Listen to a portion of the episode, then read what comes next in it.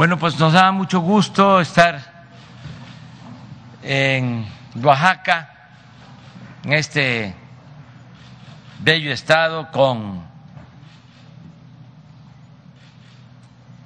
mucha tradición histórica, cultural. Es un estado emblemático, es como el corazón cultural de México y nos da muchísimo gusto estar de nuevo. Eh, iniciamos una gira el sábado por el Istmo. Estuvimos eh, supervisando las obras del Istmo desde Coatzacoalcos a Salina Cruz. Ayer también supervisamos el avance en la rehabilitación de la refinería de Salina Cruz y supervisamos el camino que se está construyendo de Puerto Escondido a Oaxaca, que es una carretera moderna que va a ayudar a que el traslado de Oaxaca a la costa pues se pueda realizar en dos horas, dos horas y media, lo que ahora eh, demanda de seis, siete horas.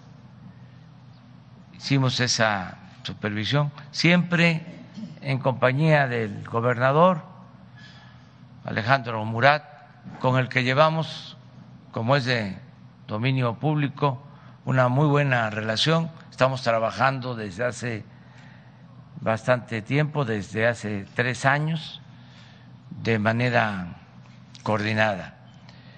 Vamos a informar al pueblo de México desde Oaxaca y, eh, si les parece, el programa va a consistir en palabras del el gobernador, luego el secretario de la Defensa, el general Sandoval, va a informar sobre la situación de seguridad en Oaxaca.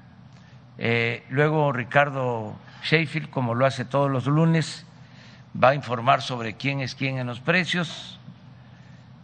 Luego proyectamos los videos sobre las obras que se están realizando y al final ya abrimos para preguntas y respuestas. Entonces, Alejandro, tiene la palabra. Señor presidente, pues las oaxaqueñas y los oaxaqueños siempre nos entusiasmamos de sus visitas, si no me equivoco, la número 27 en Oaxaca. Pero ¿por qué nos entusiasmamos? Y hay que decirlo de manera clara y contundente hoy al país. Siempre la visita de un presidente trae felicidad, pero hoy trae resultados a una región que estuvo abandonada durante décadas. Había una demanda histórica para que se crearan condiciones distintas y hoy se refleja, señor presidente, en un ánimo de júbilo, porque pasamos del anhelo y de la esperanza a la realidad de proyectos que están llamados a ser el nuevo motor de crecimiento de México. En los hechos, no en las palabras como a veces pasaba en el pasado, estamos viendo que se están convirtiendo en realidad y consolidando proyectos que inclusive llevaban más de 100 años esperando. Nos quedamos observando, por ejemplo, cómo Panamá y ese canal generaron riqueza y beneficios para su pueblo. Y hoy usted, a 100 años de distancia, este fin de semana una vez más nos corrobora lo que va a proyectar el corredor interoceánico Tehuantepec, que en el plan maestro proyectan más de medio millón de empleos en los siguientes 10 años y más de 30 mil millones de dólares en inversión. Pero hoy, señor presidente, gracias a esa obra, a la carretera Cayucan-La Ventosa que pudimos supervisar con usted este sábado, la carretera de la costa Oaxaca, Puerto Escondido que pudimos supervisar el día de ayer y la carretera Mitla-Tehuantepec, así como los caminos a cabeceras municipales que representan más de 30 mil millones de pesos en inversión. Oaxaca, por primera vez en su historia, es el estado que más crece del país. Esas no son palabras, esos son resultados. Hay una dinámica diferente hoy en Oaxaca. Hay más de Oaxaca en el mundo y más del mundo en Oaxaca. Pudimos llenarnos de júbilo ahora que usted visitó las Naciones Unidas y ver a ese guardián de la paz, ese alebrije de Jacobo y Ángeles, esa pintura de Amador Montes que nos recuerda a Juárez y su frase célebre. Oaxaca agradece el privilegio de poder acompañarlo en ese momento, pero lo más importante es esa gran proyección para el Estado de Oaxaca. Queremos reiterarle nuestro agradecimiento y reconocimiento y por supuesto nuestro compromiso las oaxaqueñas y oaxaqueños de seguir construyendo esa gran transformación para el Estado de Oaxaca, para el sureste. Hoy somos protagonistas, gracias a usted. Gracias, señor presidente. Sea usted bienvenido.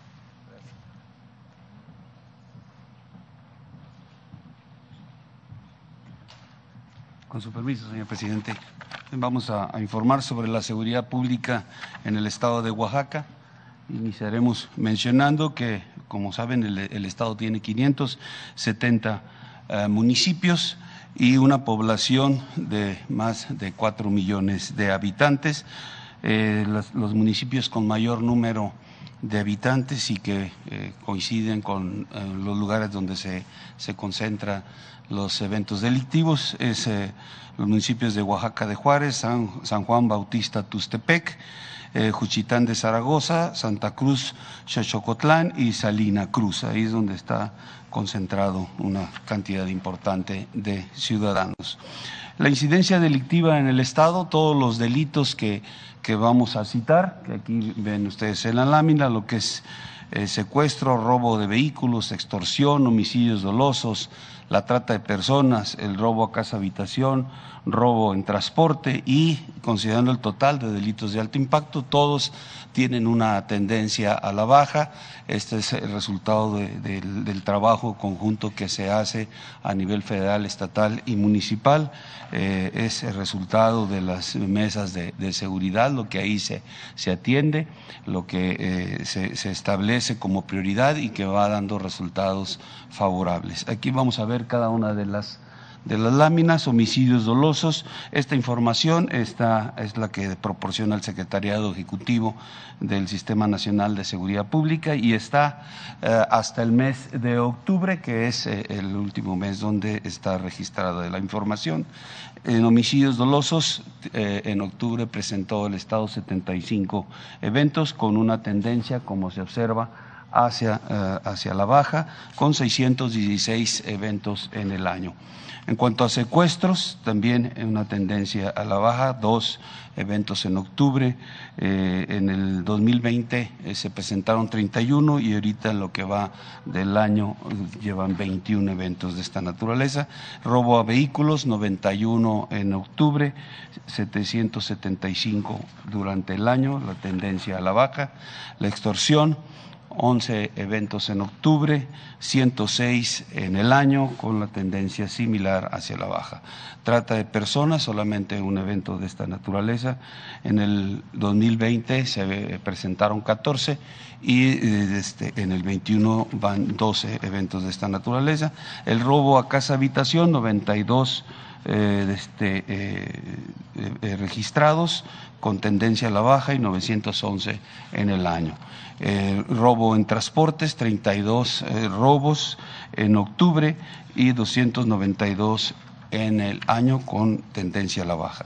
Tomando en consideración todos los delitos eh, de, impacto, 1.609 en, registrados en octubre, en el año van 7.777, pero su tendencia también es a la baja, como ya cité.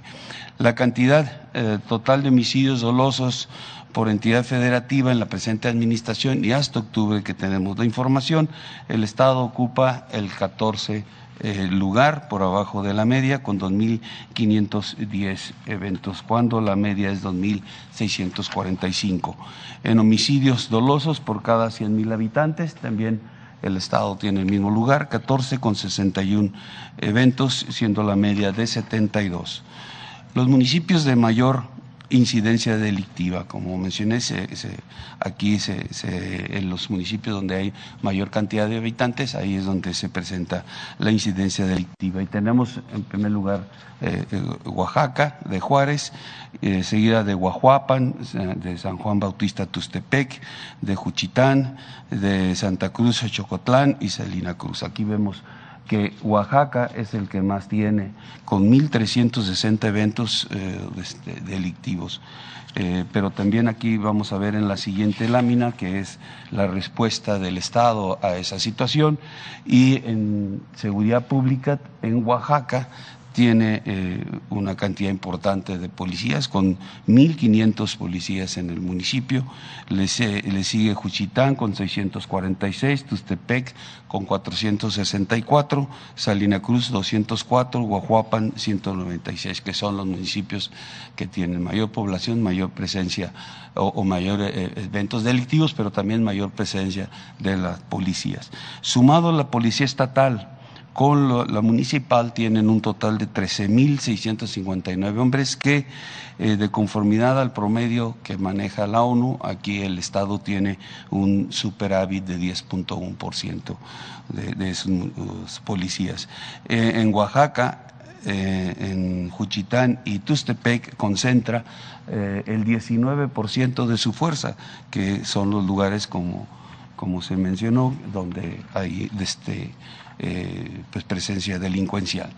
En cuanto a fuerzas de seguridad federales, tenemos por parte de la Secretaría de la, de la Defensa 6.638 elementos, de los cuales 5.956 son operativos, CEMAR 3.147, de ellos 200 2.517 son operativos, Guardia Nacional 5.344 hombres, de ellos 4.810 operativos, haciendo un total de personal operativo de 13.283, que también sumados con las fuerzas operativas estatales y municipales hacen un total general de 25.178 elementos operativos que eh, trabajan que realizan sus actividades en las 12 eh, coordinaciones regionales de la Guardia Nacional en que está dividido el Estado.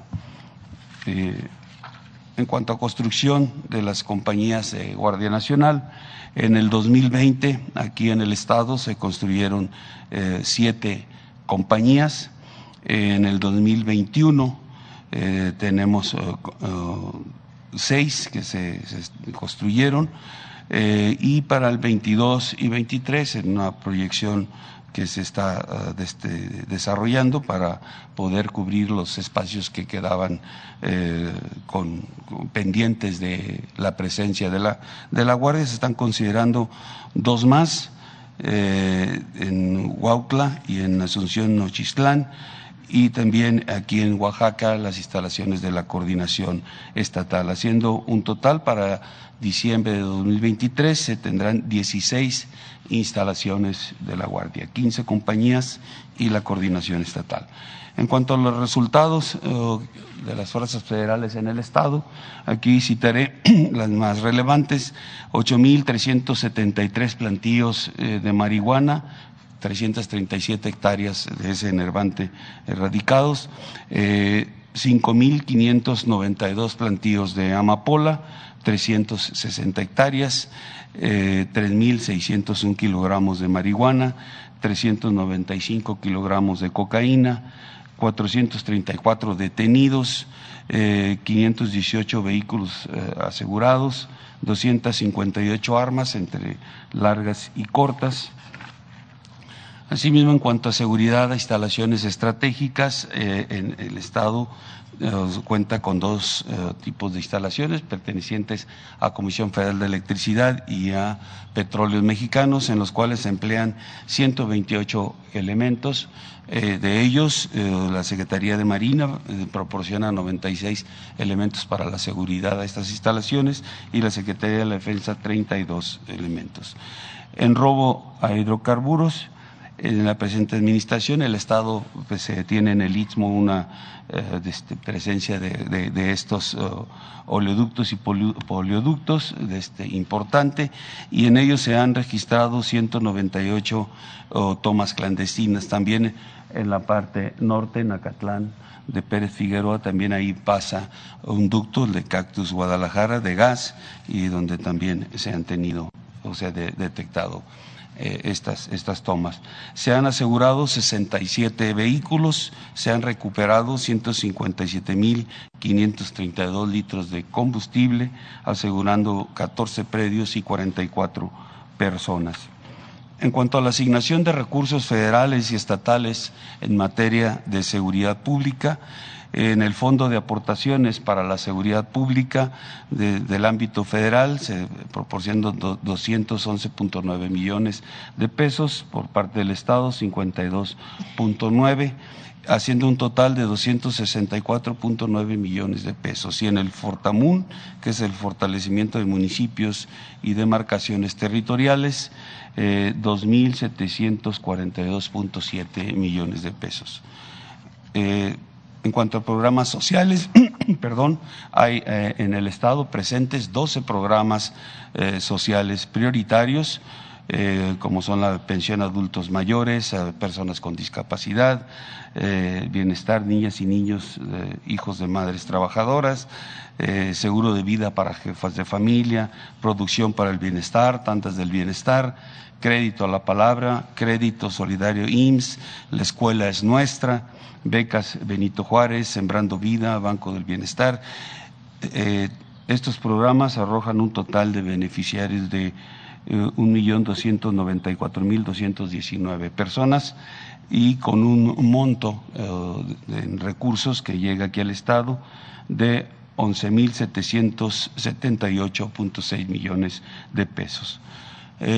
Sobre bancos del bienestar se tienen considerados aquí para Oaxaca, 262 instalaciones, se han concluido 178 bancos, están en ejecución 52 y están pendientes por iniciar 32 que estamos en la consecución de los este, terrenos para construir.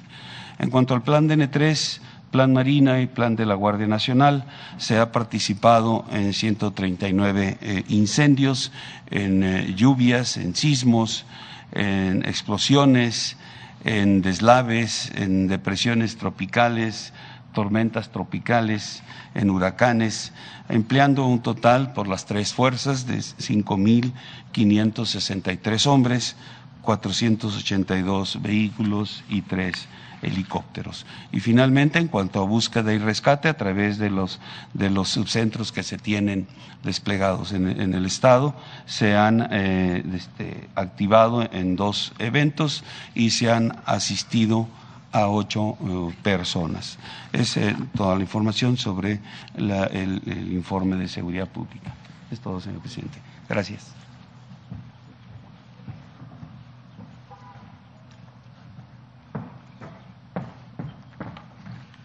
Buenos días, señor presidente. Buenos días a todas y a todos ustedes. ¿Quiénes quieren el precio de los combustibles? Vamos a las gasolinas y al diésel. En esta semana hay un subsidio, un incentivo fiscal sobre el IEPS del 68.36 por ciento el precio de la mezcla mexicana de petróleo, el barril en 74 dólares con 87 centavos. Y por tanto, de acuerdo a la política instruida por el señor presidente Andrés Manuel López Obrador, tenemos los precios promedios de noviembre del 2018 muy cercanos eh, solo aumentando el tema de la inflación. Esto es 20.43 por litro para la regular, 22.47 por litro para la premium y 21.67 por litro para el diésel.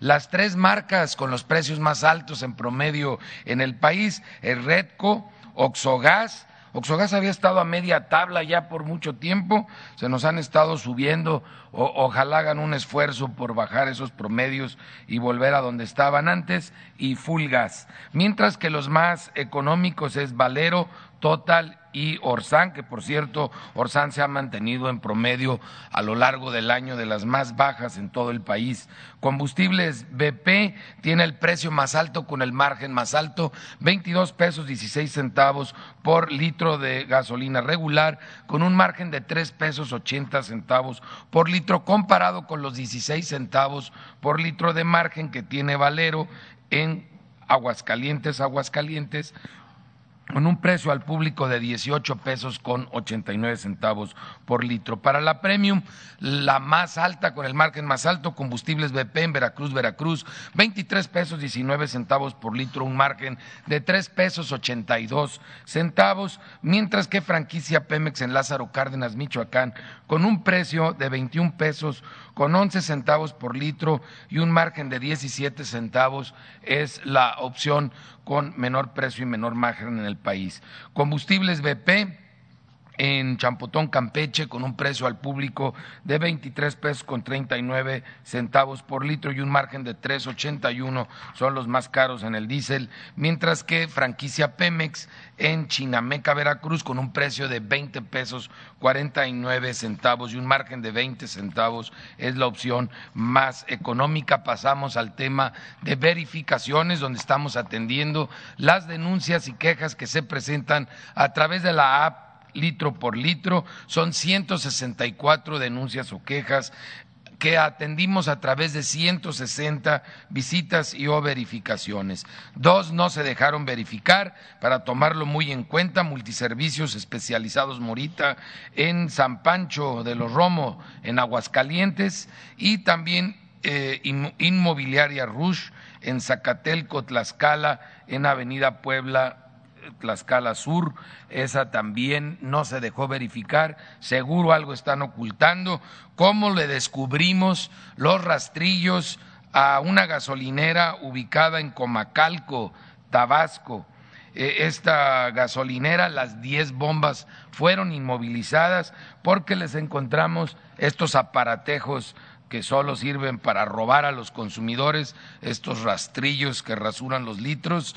Y en consecuencia aquí estaremos iniciando ya la custodia de estos aparatos con la Fiscalía General de la de la República. La más barata, de acuerdo a la app que no toma en cuenta el margen, 1858 de móvil en San Salvador el Seco en Puebla y 1889 de Valero en Aguascalientes, Aguascalientes. Mientras que las más caras, 2319 franquicia Pemex en Telpelmeme, Villa de Morelos, Oaxaca, y 22.39 de Shell en Zapopan, Jalisco. Las más baratas para la Premium, 20.49 Servifácil en Coatzacoalcos, Veracruz y 20.69 de Soriana en Veracruz, Veracruz contra las más caras, 24.97, eh, otra vez en Pelmeme, Tepelmeme, Villa de Morelos, Oaxaca, de franquicia Pemex 24.97 y 24.29 de franquicia BP, allá con mis paisanos en León, Guanajuato. Las más baratas, 19.89 de móvil en Tepa, Pastlaco de Hidalgo, Puebla y 19.99 vía amigo en Culiacán, Sinaloa. Las más caras para el diésel 24.38, franquicia Pemex en Aguascalientes, Aguascalientes y 23.77 de G500 en San Pedro, Mistepec, Oaxaca.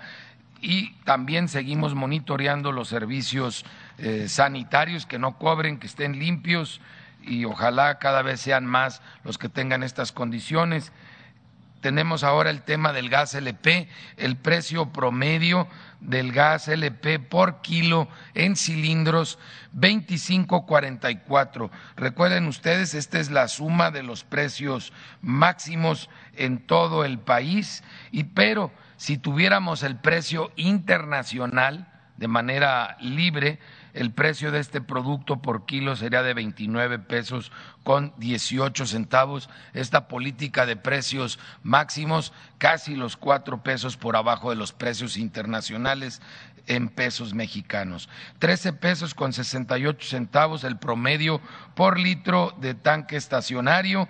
Eh, el 24 de noviembre hubiera sido el precio de acuerdo a las medidas y a las cotizaciones internacionales convertidas a pesos de 15 pesos con 58 centavos, casi dos pesos de diferencia. Y a pesar de esto, Seguimos encontrando en todo México, en Hidalgo, en Veracruz, en Tlaxcala, en Jalisco, ejemplos de expendedores de gas LP para tanque estacionario por debajo de los precios máximos. Por ejemplo, Flamagás en Simapán Hidalgo, con un precio al público de 13 pesos con 12 centavos por litro, cuando el precio máximo de esa región es de 14 pesos con 60 centavos casi un peso con 50 centavos por abajo del precio máximo. Lo mismo sucede en cilindros de gas a la venta por kilo. Tenemos el ejemplo de Tepagas y Capigás en Tepatitlán de Morelos, Jalisco, 16 pesos con 80 centavos por kilo, cuando el precio máximo de 27 pesos con 39 centavos, más de 10 pesos por kilo por abajo del precio máximo ahí hasta llama la atención, hay que a darles una visitadita, es demasiado abajo. Querétaro, Hidalgo, Puebla y Jalisco, ejemplos de márgenes y precios por abajo de los precios máximos. En verificaciones realizamos un total de 801 verificaciones, cinco resultaron con infracciones, fueron menores, en este caso inmovilizamos eh, aparatos de medición, esto representa el 8% de las verificaciones y tuvimos un caso el, primero ya en varios meses, lamentablemente, que no estaba respetando los precios máximos, es distribuidora potosina de gas SADCB en la carretera de San Luis Potosí a Moctezuma y fue cerrada esta, esta planta. Muchas gracias.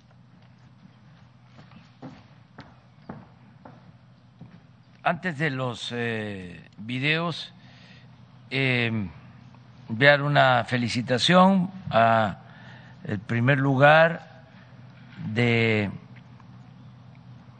competidoras en el maratón de la Ciudad de México, Lucy Cheruyot de Kenia, segundo lugar, Sherwat Amare Alene de Etiopía, primero y segundo lugar para mujeres en maratón. Y lo que es muy importante, mucho, muy importante, y les enviamos una felicitación a ellos, a sus familiares, también a la Secretaría de la Defensa. Eh, dos eh, mexicanos ganaron primero y segundo lugar en el maratón el soldado Darío Castro Pérez, primer lugar, y el soldado Eloy Sánchez, segundo lugar. Creo que eh, esto no se alcanzaba, no se lograba desde hace como 13 años del 2009. Bueno, sí, 12, 12 años que no ganaban eh, mexicanos este maratón. Entonces, eh, nuestra felicitación, es un hecho muy destacado. Y ahora sí vamos a los videos. La Secretaría de Defensa Nacional informa los avances en la construcción del Aeropuerto Internacional Felipe Ángeles al 29 de noviembre de 2021. En la torre de control y servicios de extinción de incendios se realizan trabajos en la malla sombra del sol de los edificios adosados, así como trabajos de limpieza en las áreas de adiestramiento. En el estacionamiento y terminal intermodal de transporte terrestre se coloca mármol en los andenes del tren suburbano, la colocación de luminarias en el área de boletaje y la construcción de muros de tablero de cemento para la estructura de elevadores en la terminal de autobuses. En las redes hidráulicas y sanitarias generales se efectúan los trabajos para bases de tubería principal del tanque y la instalación de red eléctrica en el cuarto de máquinas. En la terminal de combustibles y red de distribución se lleva a cabo el habilitado de acero en losa fondo y muros en caja de aislamiento, la unión de tubería a base de soldadura y compactación en zanja de la red de distribución de combustibles. En las redes eléctricas, voz y datos se ejecuta la colocación de malla sombra en la estructura del estacionamiento de la estación de comunicaciones Felipe Ángeles, la aplicación de pintura en señalamientos viales y la colocación de charofil para la instalación de fibra óptica en el cuarto de consolidación. A la fecha, se han generado 133.799 empleos civiles bajo el control, dirección y supervisión de 195 militares. Faltan 112 días de construcción.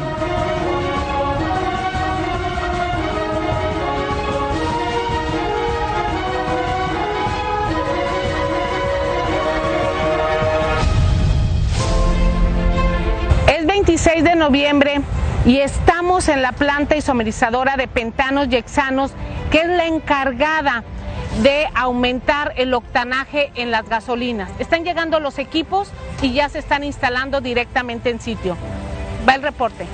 Esta semana continuó el arribo de equipos a las plantas de proceso de la refinería Olmeca. En la planta catalítica se recibieron los módulos B, C, D y E de la unidad de tratamiento de gases, así como sus respectivas columnas. En el paquete 3B, las compañías UOP e ICAFluor realizan el montaje de diversos equipos de las plantas isomerizadora de butanos y de pentanos y hexanos, con lo que se avanza de acuerdo a programa en la fase de instalación de equipos mecánicos y de proceso.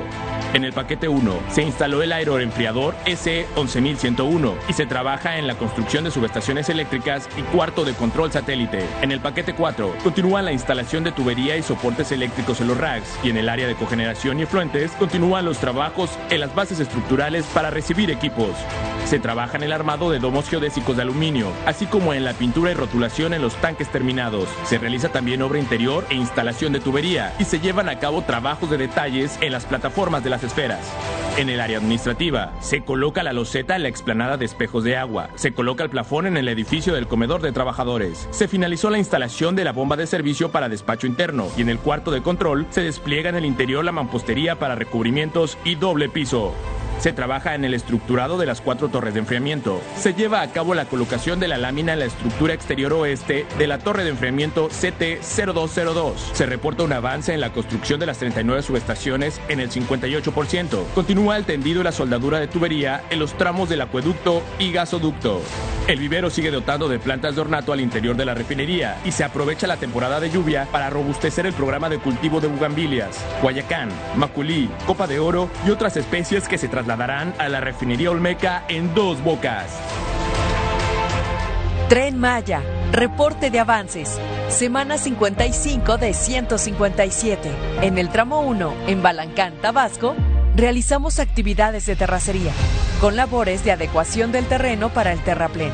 En todo el tramo, hemos terminado 79 obras de drenaje transversal y avanzado con 23.818 metros lineales de obra de drenaje longitudinal.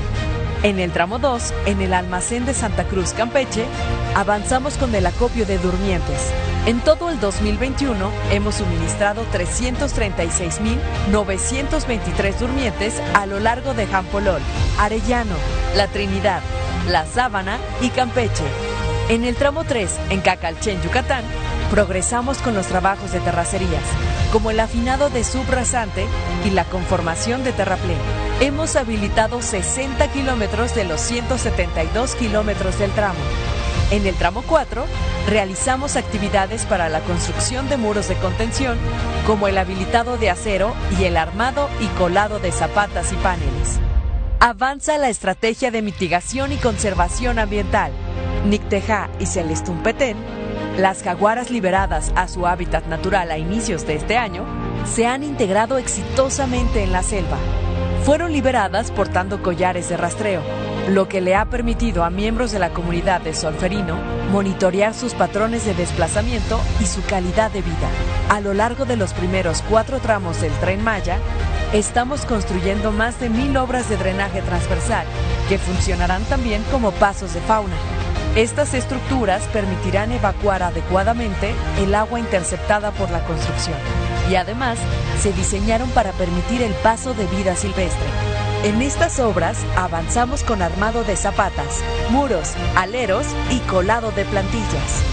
Los empleos generados por el tren Maya ascienden a 89.080. El tren Maya avanza. Construcción del tren interurbano México-Toluca. Reporte semanal. Vía catenaria y obra electromecánica. Avance 45.6%. Tendido de catenaria. Avanza la instalación del sistema de catenaria flexible en el tramo 1. El tendido de cables de cobre sobre las ménsulas de los postes ha llegado hasta el kilómetro 32 desde los talleres y cocheras. Instalación de vía. Se realiza el armado de los rieles largos con sus fijaciones mediante marcos de soporte que garantizan su alineamiento y nivel de acuerdo con lo indicado en el proyecto, previo al colado de los plintos de concreto que sujetarán la vía. Se armó el acero de refuerzo para un cruce a nivel para el acceso vehicular al cuarto técnico en el portal Toluca del Bitúnel. Tramo 3, 17 kilómetros. Avance de obra 53.6%. Viaducto mixto 2. Las últimas secciones metálicas de este viaducto ya se encuentran habilitadas y listas para su montaje. Estación Santa Fe.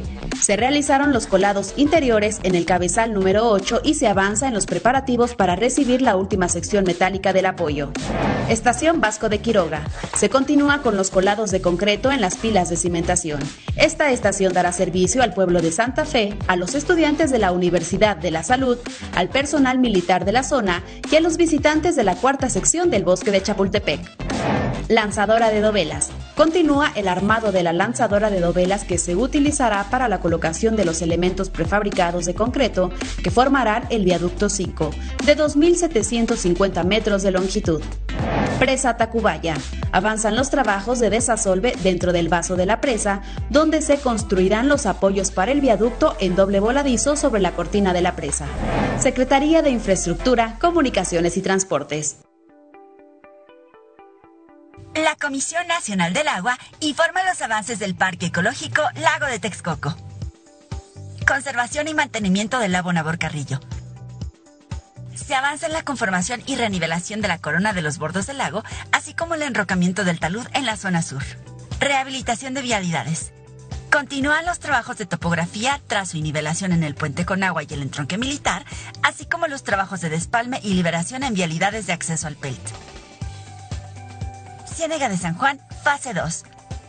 Se lleva a cabo el relleno con tesontle en rejilla en el estacionamiento y andadores. Para las estructuras de madera de los miradores, se da el acabado final a 350 vigas de chico zapote. Continúan los trabajos de perfilado y dragado en el bordo de San Juan. Terracerías, fase 2. Para la conformación del terraplén en plataformas y de las islas en la zona central, se ha removido un volumen superior a los 270 mil metros cúbicos de tesontle. Se han colocado más de 367 mil metros cuadrados de geotextil y geomalla en plataformas, islas, jardín central, barreras rompevientos y brechas cortafuegos. En el Dren Texcoco se alcanzarán 2.87 kilómetros desasolvados. Juntos, avanzamos en la recuperación de esta área natural para contribuir a la recuperación de la riqueza ambiental de la región y de su bienestar social. Muy bien, pues ya tenemos. Adelante.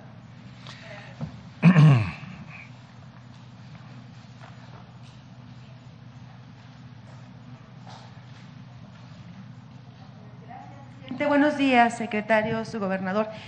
Eh, el motivo de mi pregunta, presidente, yo sé que es lunes, de mañana es el informe de salud, pero es sobre esta variante Omicron del virus SARS-CoV-2. Esta nueva variante que ya esta mañana ha sido motivo de alerta por parte de la Organización Mundial de la Salud. Eh, ¿Qué expectativas se tienen en su llegada a México? ¿Ya tiene usted algún reporte de que ya exista esta variante aquí? Y además también hablar del cierre de fronteras. Estados Unidos ya lo hizo, cerró las fronteras para gente procedente de África, así como Reino Unido y también lo hizo esta mañana Japón. ¿Qué panorama hay para nuestro país, presidente? Sería la primera pregunta. Bueno, vamos a, informar mañana. Em, tenemos eh, hoy una reunión, como todos los lunes, a las seis de la tarde.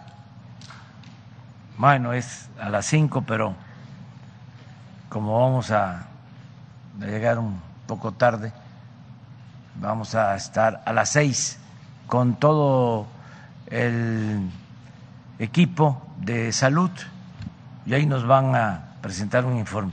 Eh, me han estado dando información, pero se le está dando un seguimiento y se va a actuar, como siempre, con mucha responsabilidad, de modo que vamos a informar mañana, que es el martes que destinamos a la salud. ¿Ve la posibilidad de que nuevamente haya cierres de actividades? No, no este, tenemos eh, ese pronóstico. Pensamos que nosotros hemos avanzado mucho en la vacunación y que seguimos vacunando y vamos a intensificar todo el programa de vacunación. De eso voy a hablar pasado mañana en mi informe. ¿Nos podría adelantar si se prevé una dosis de refuerzo para la población? El miércoles. es mi informe, sí. Mañana informamos sobre esta variante. Eh, decirle a todos los mexicanos que estamos eh, llevando a cabo un seguimiento, que no hay elementos para preocuparnos, no hay eh, motivos de riesgo de acuerdo a los reportes que me han entregado los especialistas, que sí hay mucha este, información en los medios que no debemos de eh, espantarnos, porque hay em, bastante eh, incertidumbre, eh, información no confirmada, eso es lo que puedo decir. No hay todavía este, información mm, sólida si esta variante es más eh, peligrosa, peligrosa que las otras variantes. no existe eso. Eh, nada más que se detectó en Sudáfrica, eh, pero eh, no se sabe más si va a este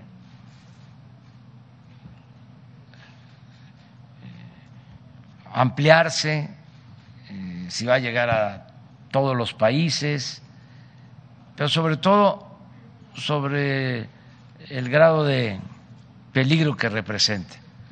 Es decir, en cuanto a contagios y fallecimientos, no hay todavía información. Tampoco hay información, esto debe de quedar así muy claro, de que las vacunas no sean eh, efectivas para enfrentar esta variante. O sea, no hay información. No se puede decir, las vacunas no sirven. Al contrario, lo que está demostrado, comprobado, es que lo mejor es la vacuna para prevenir. Por eso tenemos que seguir vacunando eh, a los que se han quedado rezagados, todos tenemos que vacunarnos y ya empezamos a vacunar a los jóvenes y el día de mañana y el miércoles vamos a informar más sobre esto. Correcto, si bien dice la OMS, no hay certeza de que sea más letal, tampoco. Eh, lo que están previendo es que si sea más contagiosa. Sí, pero todavía eh, no hay suficientes evidencias Nada más que ya hasta, como siempre, articulistas ya haciendo recomendaciones, este, eh, bastante eh, difusión en los medios. México estaría preparado para un posible cierre de la sí, frontera. Sí, sí, sí. Estados Nosotros Unidos... estamos preparados para todo. Este, eh, estamos eh, atentos siempre, cuidando a, la población, porque ese es nuestro trabajo, cuidar a los mexicanos. Gracias. En un segundo tema, presidente, eh, el fin de semana pasado se instauró un nuevo frente para pues, hacer contrapeso a las elecciones del 2024. Este es el Frente Cívico Nacional que ahora pues, reúne no solamente a la oposición, a los partidos de oposición, sino ya ahora académicos y asociaciones civiles. ¿Qué opinión le merece este anuncio, presidente, que buscan un solo candidato de todos estos partidos, asociaciones y pues organizaciones civiles? para contender al 2024 a la presidencia de la República? Pues que está muy bien. Se han portado muy bien los conservadores. Han estado este ejerciendo su derecho a disentir y agrupándose, llevando a cabo acciones eh, de difusión en los medios, pero no ha pasado de ejercer pacíficamente sus derechos.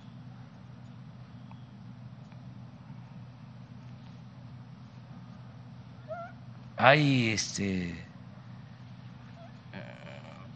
derechas en el mundo que son muy violentas.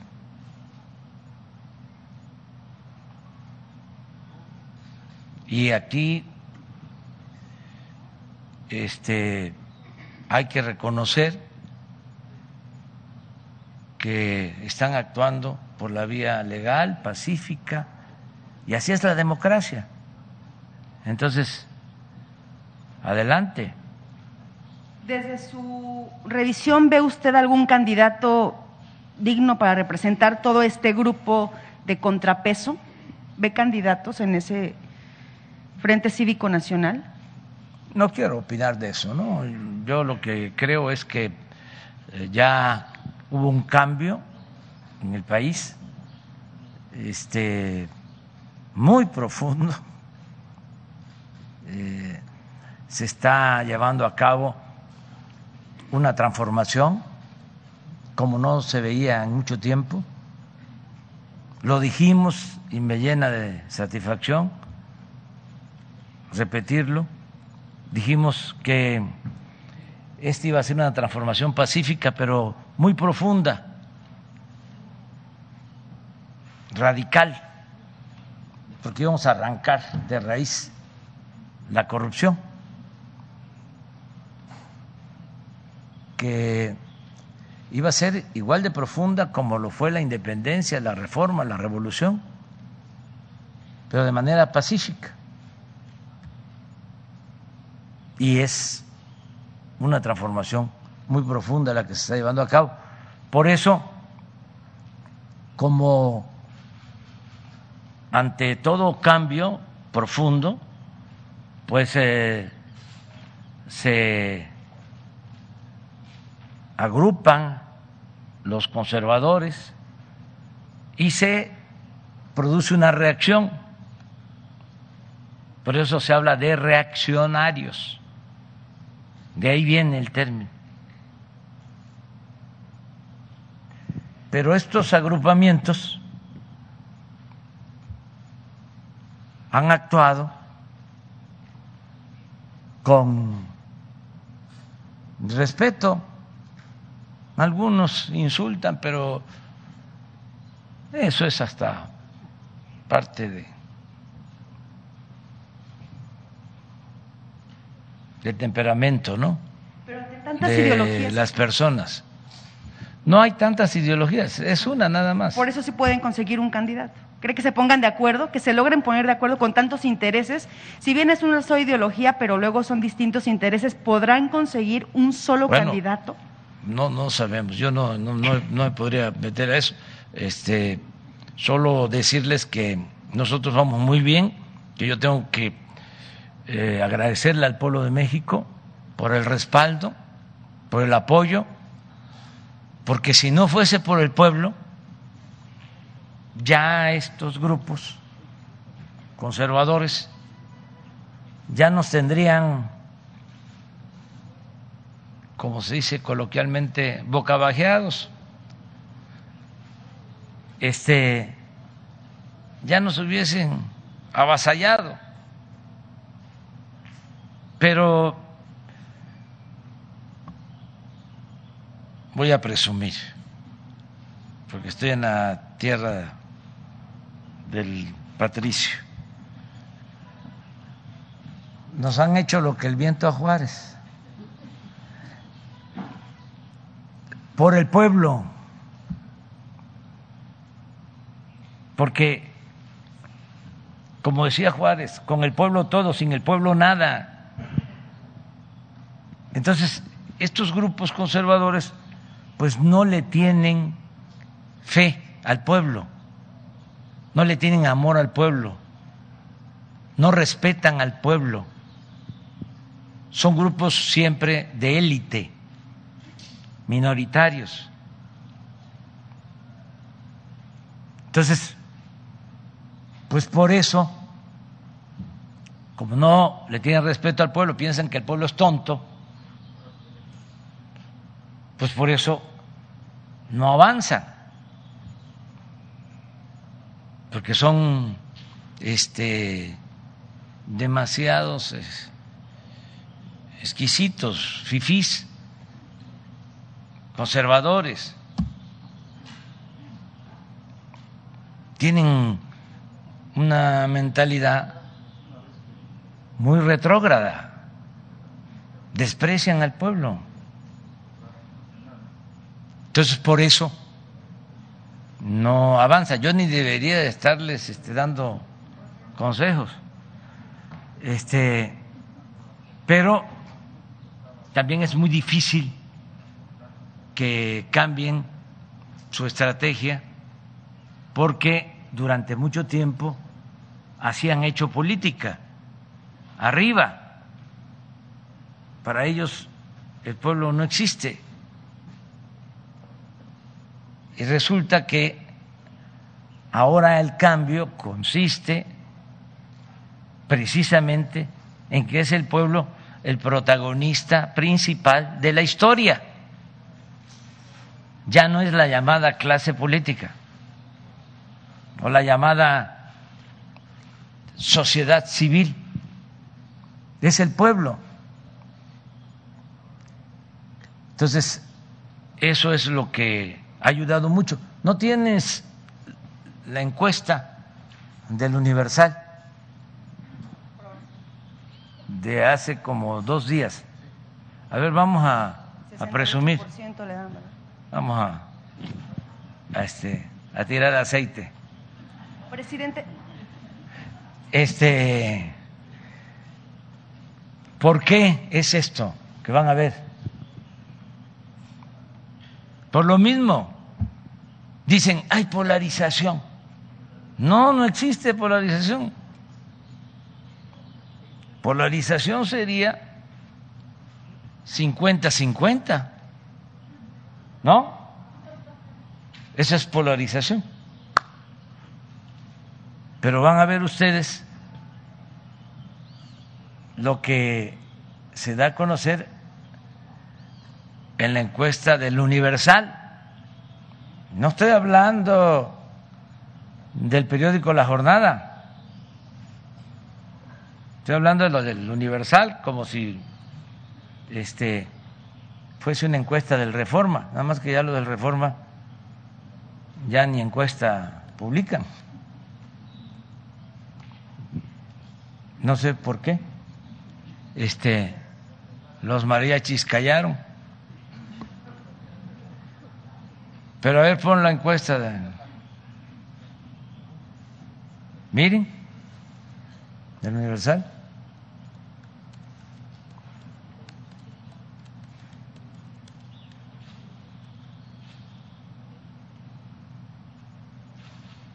Así estamos. Pero es por la gente.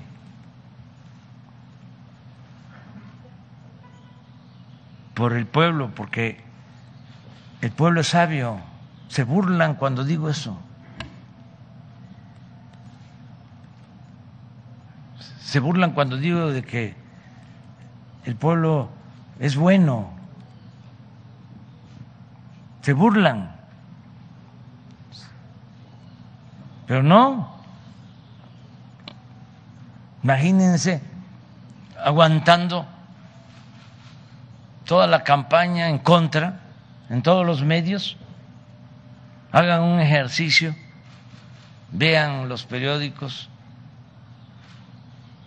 los programas de radio, de televisión, día y noche atacándonos. No hay objetividad. Solo las redes que también este, están tomadas, pero bueno, de manera artificial, falsa, porque pagan bots. Y sí, también ahí se expresa el conservadurismo, pero no este, alcanzan a avanzar, porque la gente participa mucho en las redes sociales y lo mismo, con aportaciones muy inteligentes, con argumentos. Ya cambió el país. Es un cambio de mentalidad. Por eso hablamos de una transformación. Lo más difícil de lograr en un proceso de cambio, de transformación, es precisamente el cambio de mentalidad. Hay veces, lo he dicho en otras ocasiones, que hay revoluciones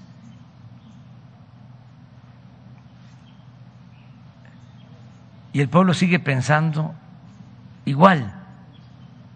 Por eso esas revoluciones al paso del tiempo fracasan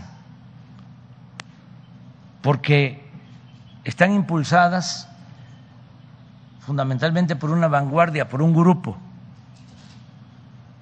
y no necesariamente por todo un pueblo. El proceso nuestro ha sido exitoso porque son millones los ciudadanos que participan, mujeres, hombres, libres, conscientes, millones. México está a la vanguardia en el mundo en ese sentido, de tanta gente consciente de la necesidad de seguir impulsando una transformación. Si no, ya nos hubiesen este, tumbado. No estaríamos así. Que imagínense eh, el poder del dinero, el poder de la oligarquía, en todo el control de los medios convencionales, el control de la intelectualidad,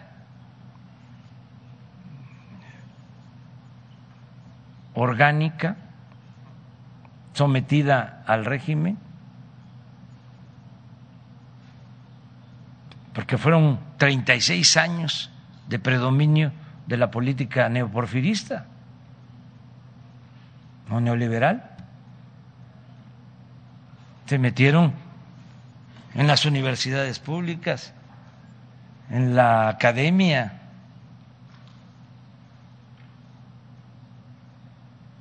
Pero no, porque eh, abajo, la gente, los pobres, también una franja muy importante de las clases medias, eh, muy politizada y también muy consciente que este se distingue de otro sector de la clase media muy aspiracionista y de derecha, muy conservador. Entonces, por eso este, se ha ido avanzando, pero eso es lo que puedo comentar. La solidez de ese movimiento de transformación que usted encabeza, presidente, continuará por mucho más tiempo.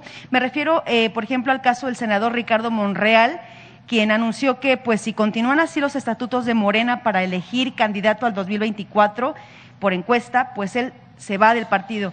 Él dice que debería intervenir el INE en unas elecciones directas a las urnas y no por encuesta. No está de acuerdo con este método y dice, pues si continúa así, me voy. Eh, ¿Podrán lograr la conciliación dentro de...? Es pues que ya no es de conciliación. Hay que, este, pues, apegarse a las reglas. Si el estatuto de un partido habla de que se puede utilizar como procedimiento para elegir candidatos las encuestas, pues hay que este, respetar, ni modo que se va a modificar lo que ya está aprobado. Entonces, este, si no este, modifican el estatuto, este, me voy. Pues este, no creo yo. Bueno, no creo que lo haya dicho, pues. O si lo dijo, no lo, lo este, doy por bueno.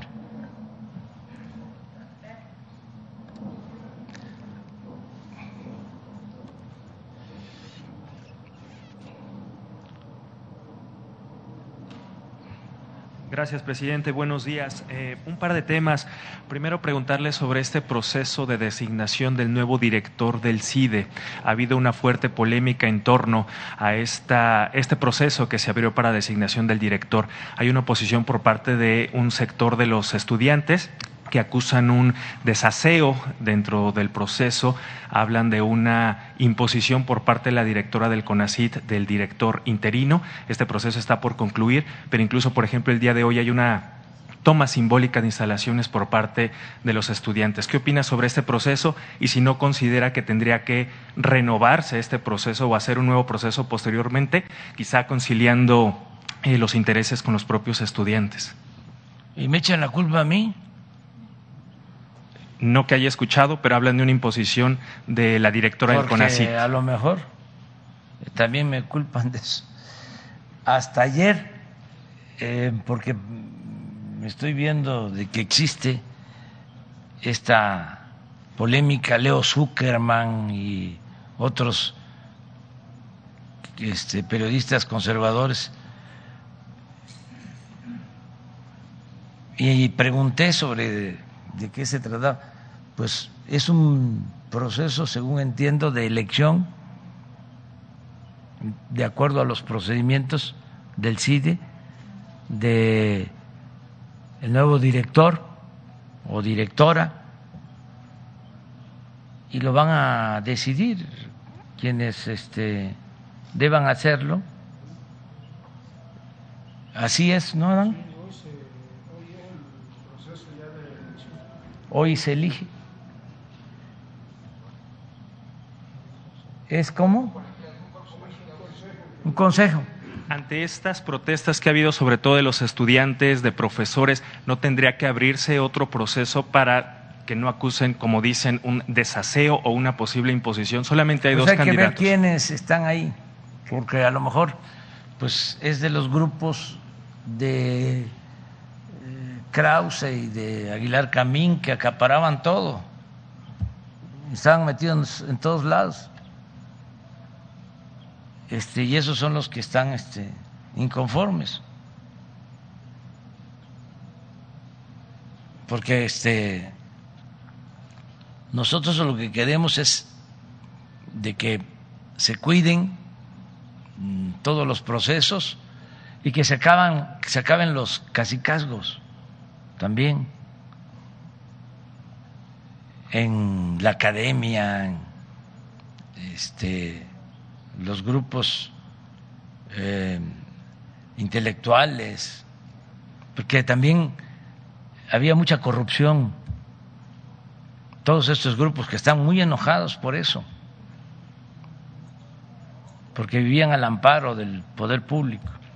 Precisamente lo que acusan los estudiantes que podría darse en caso de que continúe este proceso y se, haga la ¿de asignación quién el día de podría hoy. darse? Porque la directora del CONACIT es una mujer honesta, íntegra. No es como Krause, ni como Aguilar Camín, ni con todo respeto, como la mayoría de los escritores del Reforma. No, María Elena es una mujer honesta, este, íntegra, no es neoliberal, no es corrupta, como la mayoría de estos este, eh, intelectuales o académicos. No ve lo que este, sacó la señora Dresser de que se había dado un golpe de Estado en México. Este, y es eh, como la estrella de la academia. Es que es- está muy bien ahora la polémica porque está ventilándose todo lo que sucedía. este, Antes no se podía tocar a los intocables. Ahora no. Entonces hay que ver, este, porque el conservadurismo se metió, o sea, este, acapararlo todo. Y están muy molestos porque ya son otras eh, reglas. Y tienen que ver con la democracia. Y tienen que ver con un auténtico Estado de Derecho y tienen que ver con garantizar las libertades. Todo esto que este, el conservadurismo eh, no hace. Entonces, por eso hay que ver lo del CIDE. Es interesante este instituto.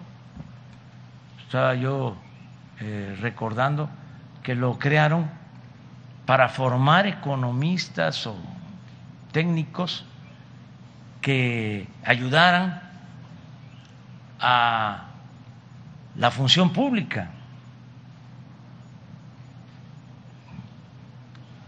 ¿Cómo se llamaba el maestro que fue su primer director, un economista extraordinario, que fue también secretario de Patrimonio Nacional? Fue antes, creo, también director de Economía de la UNAM. Era una época extraordinaria, pero se fue con el neoliberalismo, este, derechizando y empezaron a competirle al ITAM.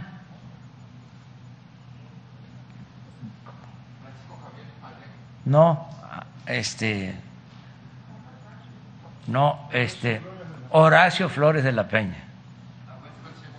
ese, un gran economista, con una postura que nada tiene que ver con la de los últimos directores de, del CIDE, o sea que con la, sobre todo con la orientación que le han dado,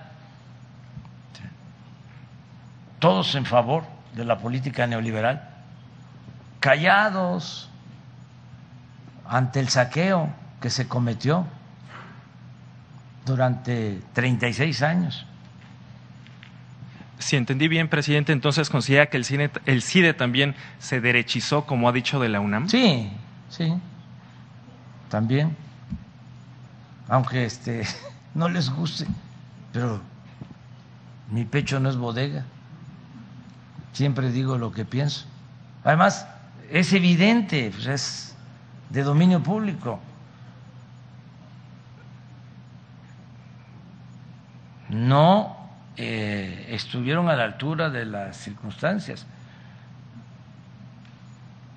Frente al saqueo más grande que se ha cometido en la historia de México. Entonces es una intelectualidad, grupo de académicos muy eh, conservadores, acomodaticios, este, sin eh, correr riesgos de ningún tipo para poder ir ascendiendo en la escala social, guardando silencio, cómplice. Entonces, ojalá y se renueven estas instituciones, todas, que haya cambios, o sea, este, eh, que se sacudan. Ahí está lo de ahora la importante eh, feria del libro, la de Guadalajara, eh, la inaugura Padilla, del rector Padilla. Bueno, no es rector, pero lleva 30 años dominando la Universidad de Guadalajara. Él, que además le dan hasta premios en España, la monarquía. 30 años dominando la universidad. Y también intelectuales alcahuetes, este, protegiéndolos, porque los tratan a cuerpo de rey.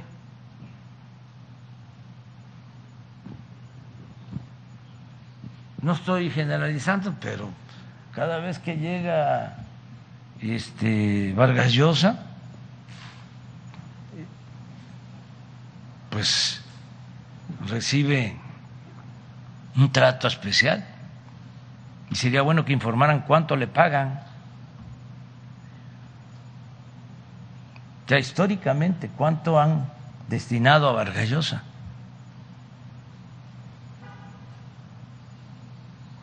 Entonces, les molesta mucho porque así era antes. Pues ahora hay que ahorrar, hay que darle al pueblo, hay que apoyar a la gente este, que lo necesita, los estudiantes que requieren becas de familias humildes, le llaman a eso populismo. Entonces, ¿qué cosa es eh, gobernar? ¿No es ayudar al pueblo y sobre todo a los humildes? Esa es la función principal de un gobernante, ayudar al pueblo.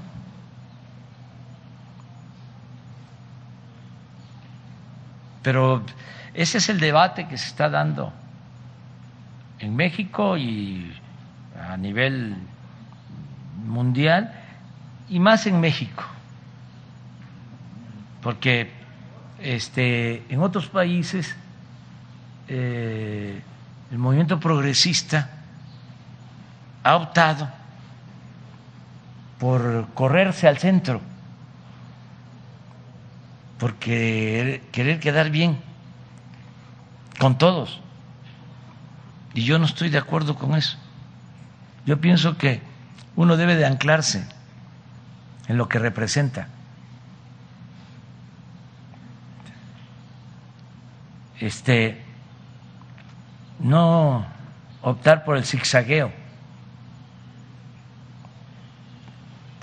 En otros países, por eso han, avanzado tanto los grupos de derecha y de ultraderecha. Pero además, este, de manera prepotente, el caso de eh, Vox de España. Acaba de fallecer una gran escritora, y no sé si sea cierto, pero los de Vox este, pusieron en el Twitter, este, viviste con odio, eh, estás eh, muriendo con odio. ¿Así? Esa es la derecha. Entonces, ¿cómo no voy yo a celebrar que, ¿cómo se llama? Este, la hija de, maestro Pajés. Sí, este, sí. Eh, del finado Pajés Emilio Álvarez y Casa, Guadalupe Costa Naranjo, que se unan, pues claro que este, tiene todo el derecho, y es, pero no, no están a ese nivel, ¿no? O sea, porque hay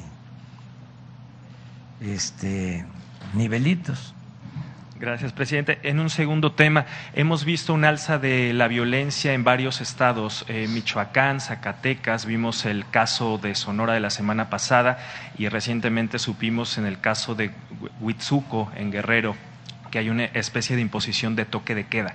¿Qué está pasando en, esos, en estos estados eh, gobernados por Morena que a raíz del cambio de gobierno está viendo un alza de la violencia? ¿A qué eh, lo atribuye? Especialistas han hablado de reacomodos de las organizaciones pero no sé si eh, se tenga una lectura distinta, una especie de mensaje para estos gobiernos que van iniciando por parte de los grupos del crimen organizado, presidente.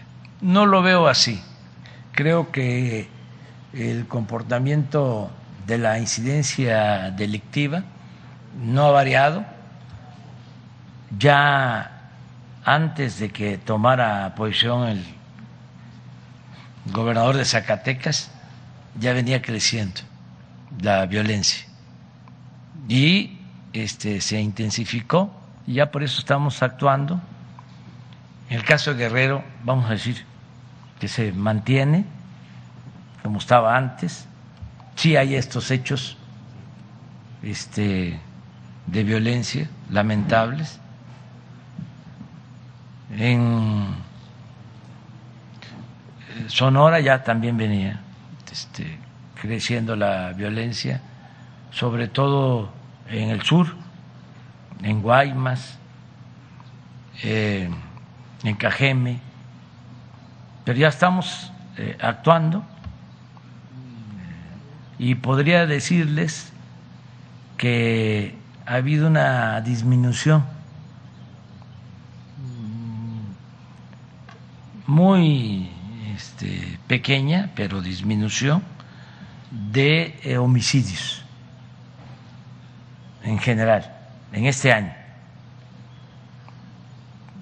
Eh, acaba de informar Rosa Isela una reducción del 3.5%, 3.9 en homicidio. Y en estos días, porque... Pero ¿hasta qué meses? Octubre. Pero pero noviembre, porque nosotros vemos esto diario, ¿sí? estamos también eh, notando que continúa esta tendencia eh, a la baja. Entonces, esto es lo que está sucediendo, básicamente. Y por último, presidente, rapidísimo, eh, el caso de la Ciudad de México eh, se está investigando un desvío de recursos, se habla de aproximadamente mil millones de pesos, empieza a ver funcionarios detenidos de la administración que fue de Miguel Ángel Mancera. ¿Qué opina sobre esta investigación? Si tendrían que caer todos los funcionarios, se habla de que uno de ellos ya está colaborando con la Fiscalía y está precisamente aportando información para que se investiguen a, no, a otros exfuncionarios de esta administración, presidente. ¿Es Fiscalía Local. de la ciudad o la federal? De la ciudad. Ah, pues que ellos hagan toda la investigación y resuelvan. Este, quiero, eh, ¿ya terminaste? Sí. Sí. Este, dos cosas, dos cosas quiero. Este, una, hacerte un reconocimiento a ti,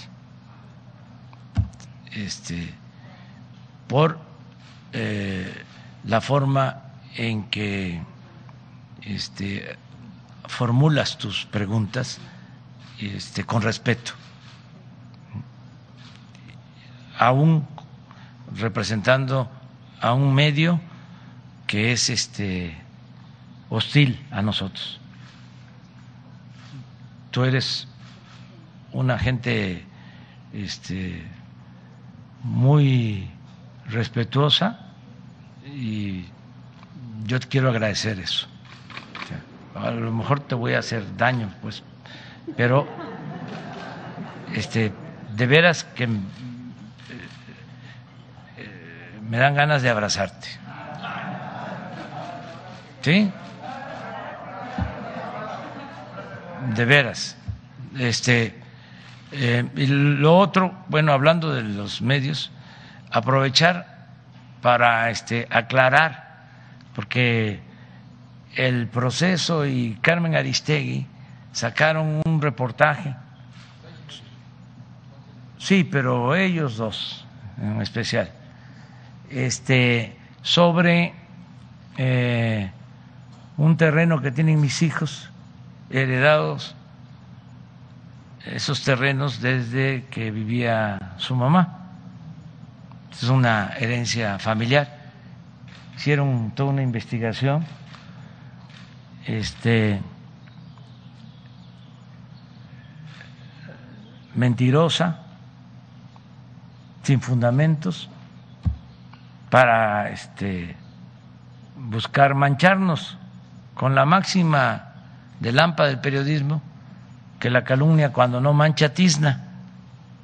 Nada más aclarar de que este no es cierto lo que están planteando en su reportaje.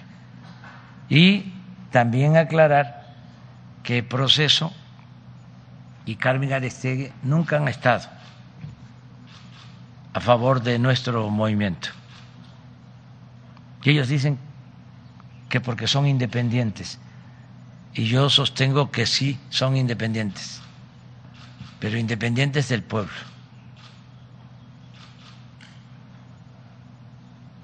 Que nunca se han involucrado, nunca han hecho un periodismo en favor del pueblo. Entonces, nada más eh, dejarlo. Eh, en claro porque luego eh, hay confusión. Se piensa que estos medios pseudo objetivos, pseudo progresistas, pseudo independientes, tienen vinculación con nosotros y no. Ellos están haciendo su trabajo, pero no tenemos identificación este, no hay simpatías. Carmen Aristegui pues, escribe en reforma y pues pertenece pues al grupo que apoya al bloque conservador. Entonces, nada más aclararlo, porque eh, ya no estamos en los tiempos de la simulación. Y hay muchos eh, que están en nuestro movimiento, que apoyan la transformación y que piensan que son personas que han eh, ayudado al movimiento o apoyan al movimiento. No, ni cuando vivía don Julio Scherer, que lo quiero mucho, lo sigo queriendo, pero en proceso tenían una línea editorial que no este, era afín a la nuestra. Jamás. Recuerdo que estábamos en plena guerra sucia, nos estaban bombardeando en víspera de las elecciones del 2006 y la portada del proceso fue en contra mía. La recuerdo bien porque es parecida a la este, campaña de ahora, de que soy este, autoritario, dictador.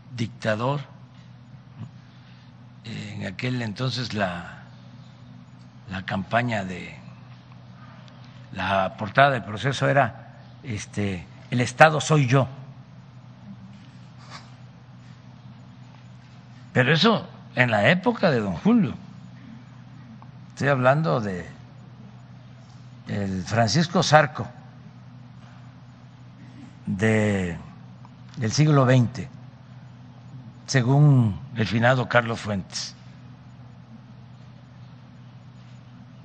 Pero Francisco Zarco, que era muy cercano a Juárez, muy cercano, este que escribía muy bien, que era un hombre de avanzada, llegó a tener diferencias con Juárez. Hay una carta de Juárez deslindándose de Zarco, diciendo, respeto mucho al señor Zarco, es parte de nuestro movimiento, pero yo tengo mis propios criterios. No, este, me representan.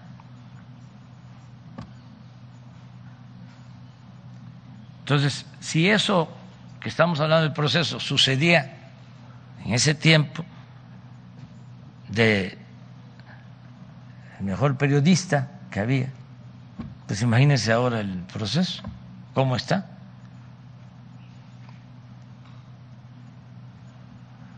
Entonces aclarar esto también, con todo, con todo respeto, para que no quede este ahí, ¿no? Este en la indefinición. Em, decirles que el terreno que tienen mis hijos son 52 hectáreas tienen 16 hectáreas cada uno. Este,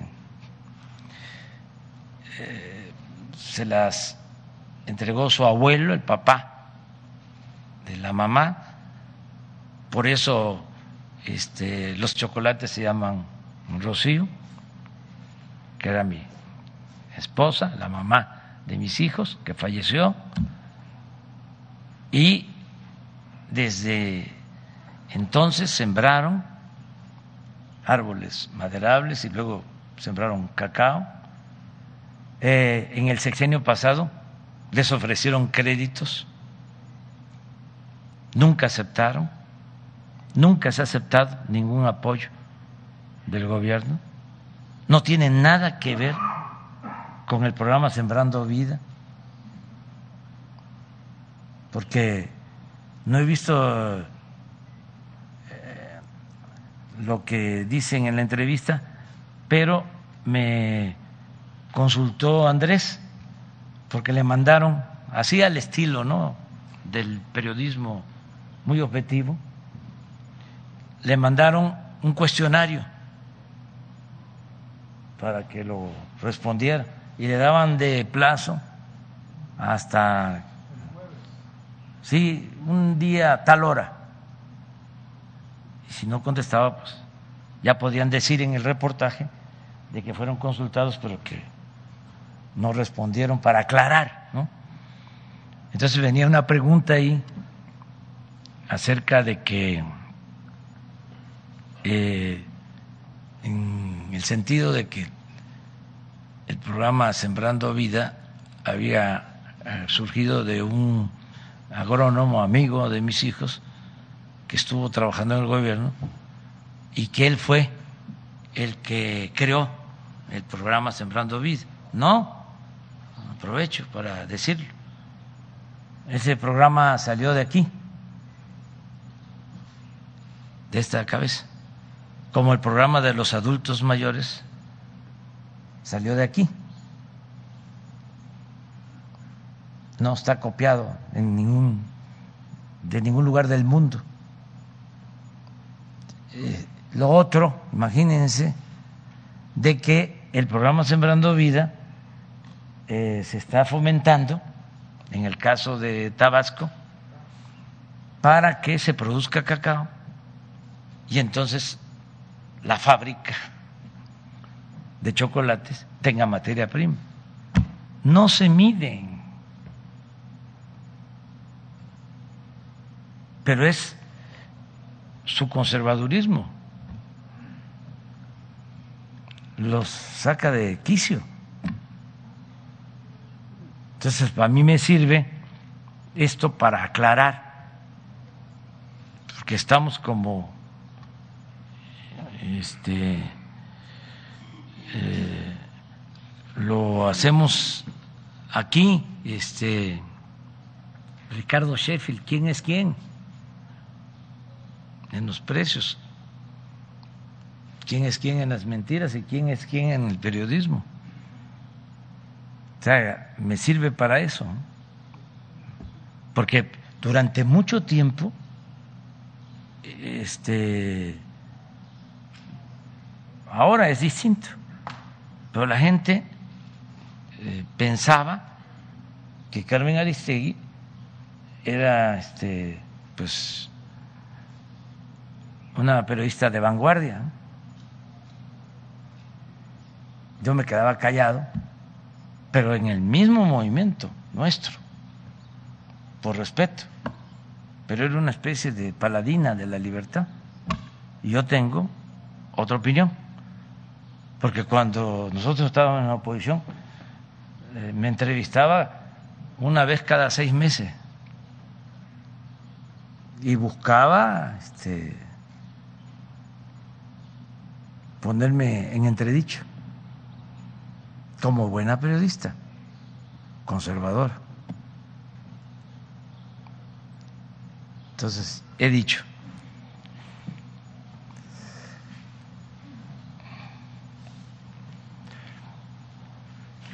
Buen día, presidente. Le saluda Alejandra Menagui de Central Q. Eh, Oaxaca está por vivir un proceso electoral, iniciar un proceso electoral. Hay seis eh, aspirantes a la candidatura por Morena en la encuesta final y esto ha generado mucha polémica. Eh, ¿Cuál es su postura y su opinión al respecto para que la 4T llegue a Oaxaca? Pues ayer que estábamos en el aeropuerto me preguntaron eso. me dijeron este, con bastante ingenio, un periodista me dijo, este, para eh, la candidatura de Oaxaca, hombre o mujer. estaba, estaba buena la pregunta, ¿no? Estaba buena. Entonces yo dije, lo que digan los oaxaqueños. Y es lo mismo que puedo repetir ahora. ¿Quiénes van a decidir? Los ciudadanos. Y para eso es la encuesta. Entonces, este, quien resulte. Y no me puedo meter. Los quiero mucho, a todos. Los conozco a todos. Desde hace muchos años conozco a Salomón. Recorrí con él y con Gavino en su tiempo, antes de que fuese Gavino gobernador, todo Oaxaca.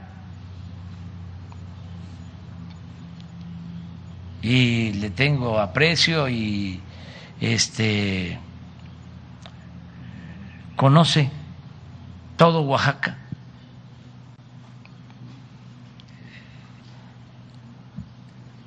Y es eh, mi amigo. Y conozco también a, Susana y la considero una mujer de primera, sensible, este, defensora de las culturas de Oaxaca. Y conozco a todos, o sea, son hermanas, son hermanos. Pero, ¿quién los conoce más? Pues los ciudadanos, la gente. Lo importante es que este se lleve a cabo el proceso, no solo en Morena, en todos los partidos, este, sin, sin conflictos, aun cuando siempre en estas épocas se despiertan mucho las pasiones ¿no? y brota la ruda franqueza. Eh, presidente, en un segundo plano, sabemos que tuvo esta gira por Oaxaca para eh, supervisar las, las, obras carreteras. Eh, ¿Cuál es el avance real de estas obras? ¿Y todavía existe el compromiso de que la supercarretera se entregue para eh, agosto del próximo año? Sí, sí, ayer hablamos de eso. Este, y aprovecho para mandar un llama, para mandar un, un saludo y también un una exhortación, este, un mensaje a los habitantes de Sola de Vega y de San Vicente Coatlán, porque ¿qué está sucediendo? Nada más nos faltan de liberar 13 kilómetros que están en San Vicente Coatlán. Entonces, no eh, quieren que se trabaje para concluir la carretera. Ya estuve yo con ellos. Se portaron muy bien conmigo, llegamos al acuerdo de que se va a buscar una solución, este, escuchándolos, pero eh, el problema no es la carretera, los 13 kilómetros, sino un asunto agrario, eh, un conflicto eh, de límites entre Sola de Vega y Coatlán, San Vicente, que viene de tiempo atrás. Estos temas muy difíciles y lastimosos, porque hay hasta pérdida de vidas, este, se enfrentan, incluso eh, a veces por generaciones, aquí en Oaxaca, en otras partes, también en Chiapas, Veracruz, y poco a poco se tienen que ir resolviendo estos conflictos este, con la conciliación. Y aquí han habido ejemplos extraordinarios. En Oaxaca de yo tengo un texto que escribí cuando recorrí todo Oaxaca de unos pueblos que llevaban eh, años hasta que eh, después de muchos muertos una nueva generación decide eh, lograr un acuerdo de paz y lo logran. Y de un lado estaban hijos de finados que habían perdido la vida en esa lucha, encabezando el acuerdo de paz. Y del otro lado lo mismo. Una cosa extraordinaria, ejemplar, una reconciliación. Entonces, eso mismo queremos que se logre en este conflicto, de que haya un acuerdo. Y nosotros, eh, ya Alejandro tiene la encomienda para visitarlos de parte eh, mía, para llevarles una propuesta este, y arreglar en definitiva el conflicto. Es una propuesta muy generosa, mucho, muy generosa para los dos pueblos. Si hay buena voluntad, si hay buena fe, estoy seguro que se va a resolver en eh, diciembre, antes de que termine el año. Y vamos a poder terminar esos 13 kilómetros, que es lo que nos impide avanzar. Eh, y de esa forma sí vamos a inaugurar en agosto la carretera, porque es lo único que está este, impidiendo. Y decía yo que no es un asunto este, del derecho de vía, es un conflicto agrario es que autoridades agrarias en el 2003 eh, resolvieron que la tierra en disputa es de Sola de Vega, 20 mil hectáreas. Pero ya eh, fue una resolución del Poder Judicial, es lo que dicen los abogados, cosa juzgada. Sin embargo, los de San Vicente, Coatlán, por donde va a pasar el camino, la carretera, no aceptan el fallo. Y entonces, este, para que sean escuchados, atendidos, pues no dejan pasar. O sea, o no permiten la construcción de la carretera, que no tiene que ver con lo otro. Sin embargo, nosotros tenemos que buscar la conciliación y el acuerdo. Un llamado a la población de, esas, un llamado a la población de esas sí, a las dos, porque eh, les va a llevar una propuesta de parte nuestra, este Alejandro, em, van a ir otras autoridades, eh, Adelfo, que es de pueblos indígenas, va también el subsecretario de Comunicaciones, mm, Jorge Nuño, va el procurador agrario, para este, a ver si podemos firmar ya un acuerdo definitivo. Y aprovecho para decirles que yo voy a firmar el acuerdo para cumplir todos los compromisos. Excelente, presidente. Ya para finalizar, sabemos que este primero de diciembre hará su tercer informe. ¿Nos podría decir qué avances y qué logros incluirá en Oaxaca en este? pues eh, voy a hablar de ese camino, voy a hablar del camino este, al istmo, del istmo a Cayucan, de el programa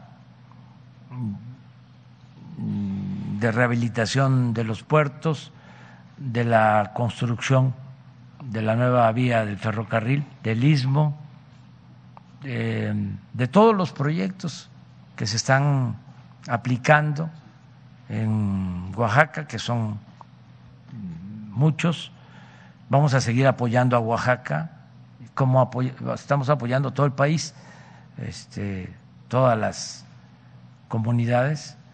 Eh, vamos a seguir rehabilitando la refinería de Salina Cruz eh, y todo lo que este, tiene que ver con la educación, con la salud, eh, trabajando, como ya lo dije, de manera coordinada con el gobernador.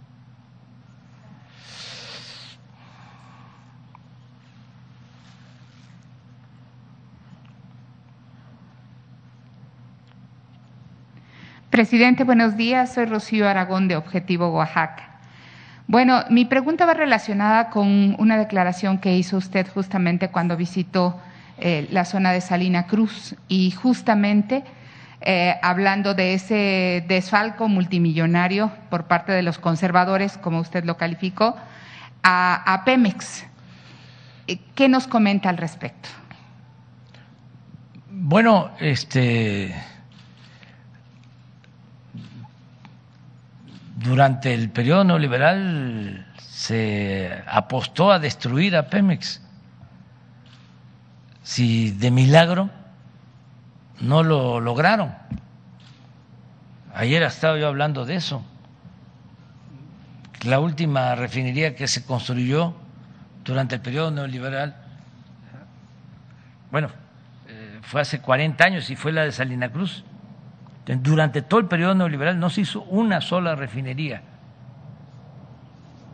Y dejaron las refinerías, pero convertidas casi en chatarra. Entonces estamos rescatando. Y todavía hay problemas. Por ejemplo, este, ya en el año pasado, creo, este, hubo un robo en la refinería, eh, cortaron el cable de alta tensión que dicen los técnicos de Pemex que es muy probable que el que hizo eso pues este perdió la vida para robar el cable. Bueno, ¿qué sucedió? Se dañó toda la refinería este, al perderse la energía, se cayeron plantas, se afectaron. Este, había mucho huachicol en todo el país, sobre todo en la región petrolera, y vendían plantas dentro de las refinerías, ya estaban vendiendo plantas Entonces, eh, querían acabar a Pemex, que siguiéramos comprando las gasolinas en el extranjero y que no se procesara la materia prima en el país. Ahora hay un cambio. Vamos a producir las gasolinas en México. Estamos avanzando. Este cuando llegamos al gobierno procesaban las seis refinerías 38% de su capacidad. O sea, la capacidad operativa de las refinerías era del 38% de su potencial. Ahora ya las traemos en 65%. Y todavía nos van a dar más, porque estamos invirtiendo en estos eh, tres años alrededor de 35 mil millones de pesos para rehabilitar este, las refinerías y vamos a seguir invirtiendo. Porque necesitamos con las seis refinerías rehabilitadas, modernizadas y con la nueva refinería de Dos Bocas ya vamos a tener producción suficiente para no comprar las gasolinas. Entonces estamos sacando adelante a Pemex. Y ayer hablaba yo de que lo estamos logrando con los trabajadores y con los técnicos. Es lo que estamos haciendo también con la Comisión Federal de Electricidad. Estamos este, sacando adelante esas dos empresas públicas que son estratégicas, porque también en el caso de la Comisión Federal de Electricidad apostaron a arruinarla, a dejarle todo el mercado de la electricidad a particulares, sobre todo a empresas extranjeras y en especial a empresas españolas que crecieron muchísimo, con subsidios, eh, con muchísimas eh, prestaciones, concesiones, prebendas. Entonces, ahora queremos fortalecer a Pemex y a la Comisión Federal de Electricidad, y lo estamos haciendo. Y lo mismo en el caso de la Comisión Federal de Electricidad, son los trabajadores, son los técnicos. Me pongo de ejemplo lo que pasó en el invierno interior en Texas con este las nevadas eh, se quedaron sin luz. Un mes sufriendo la gente en Texas por el sistema de privatización que tienen. Un mes porque ahí no hay como en México que ya privatizaron todo. Aquí no alcanzaron a privatizar las líneas de transmisión. Entonces, ¿cómo en Texas están privatizadas?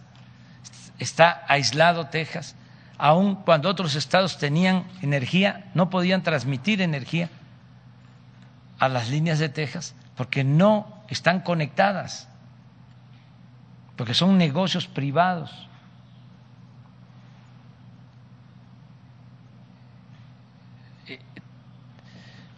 no tienes el cartel de lo que eh, la función pública, hay un este, texto, un lema que habla este, si lo privatizamos todo, algo así, de la función pública.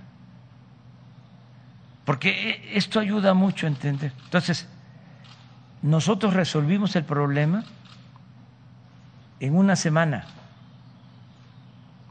Por los trabajadores.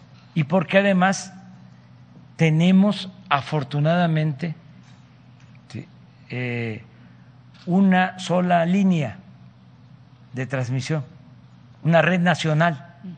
Entonces, cuando, porque aumentó el gas ¿Qué porcentaje aumentó el gas el año pasado? Cuando la crisis, Ricardo, estaba como en 3 dólares. que estaban sobrepasando el 20%. No, no, no, no, llegó hasta el 100, 200%. En el invierno, cuando la crisis de Texas. El año pasado, sí. Sí, sobrepasó el 150%. Entonces, este, ¿Qué hicimos nosotros? Este, pues eh, se echaron a andar eh, a toda su capacidad las hidroeléctricas. Entonces se subió suficiente energía a la red y esto permitió reforzar el norte de México y resolver el problema. Por eso hace falta fortalecer a la Comisión Federal de Electricidad. Este, si no existe un organismo regulador y todo lo dejamos al mercado, pues es como la libertad del zorro en el gallinero. No se protege a la gente, no se protege a nadie sí lo tienen, pero lo de privatizar es arriba. Cuando todo sea privatizado, esto no les gusta a los conservadores, pero los que no es, no es bueno para ellos, es bueno para nosotros. Cuando todo sea privatizado, estaremos privatizados de estaremos privados de todo. Cuando todo sea privatizado, estaremos privados de todo.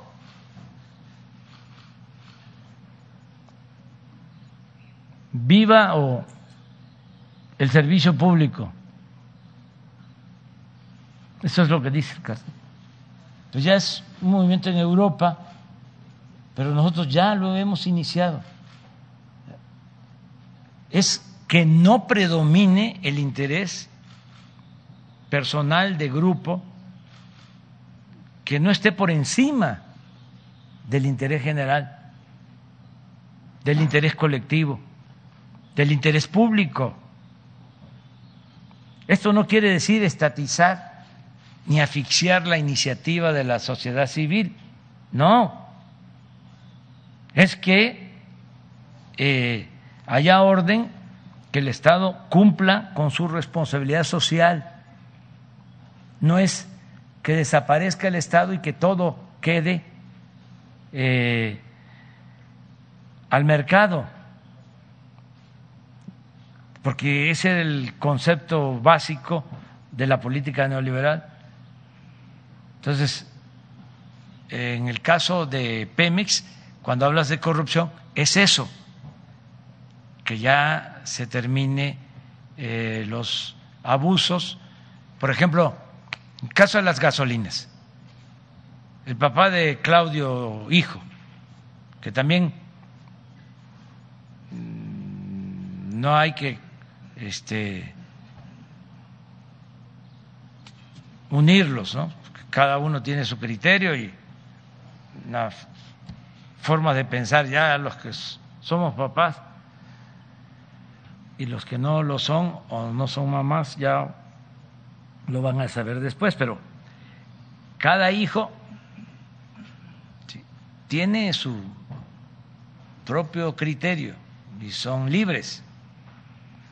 No se le puede echar la culpa, ¿no? Ni al papá ni al hijo. Es distinto. Pero este, además el hijo, que es el que está este, agrupando a los conservadores,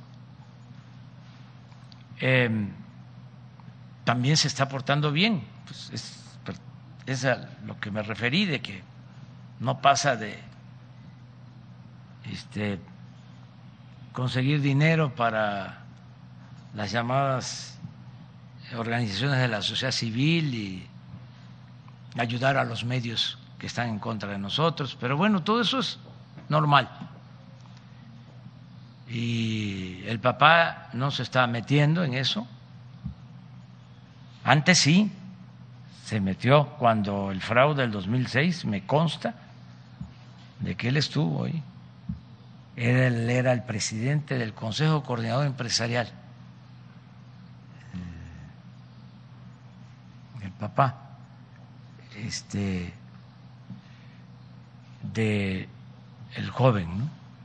Pero pues es su su su derecho, ¿no? que tiene. Cuando todavía estaba este, más activo papá este, Claudio, le recomendó al presidente Peña, hay pruebas, ah, porque hasta lo publicó el Reforma, de que lo que se tenía que hacer era aumentar el precio de las gasolinas, que esa era la forma más adecuada de fortalecer la hacienda pública. Y yo creo que le hizo caso al presidente Peña. Porque cuando entró el presidente Peña, la gasolina costaba 10 pesos el litro y la dejó en 20.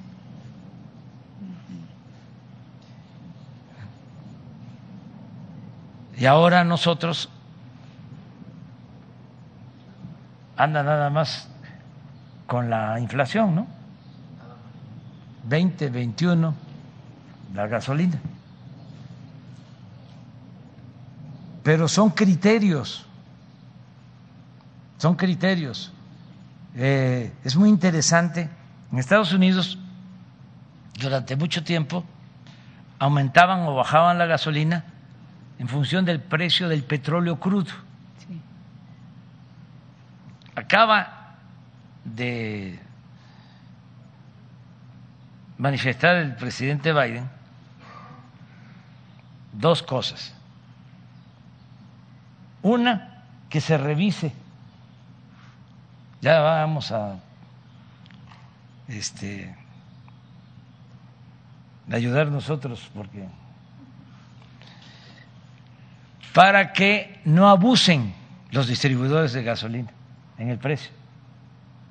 Un poco la labor que lleva años haciendo aquí Ricardo, porque está aumentando el precio de la gasolina en Estados Unidos 25% ya de aumento. Así está más o menos, ¿no? Entonces, a diferencia de lo que sucede con nosotros, afortunadamente. Bueno, la siguiente medida es que están analizando eh, destinar un subsidio para controlar el, el aumento de precio. Cuando antes hablar de subsidio era este blasfemia.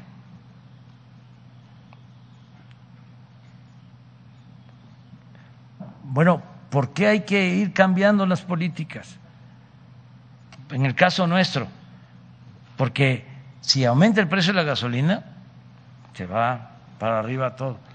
Si de por sí tenemos ya inflación que tenemos que controlar, si no este, se sigue eh, subsidiando la gasolina, como lo estamos haciendo con el IEPS, este, nos incrementa todo. El secretario de Hacienda, un concuño de Carlos Salinas, del sexenio pasado, llegó a decir, secretario de Hacienda, que no importaba que aumentara la gasolina. Ya ven cómo habían gasolinazos, ¿no?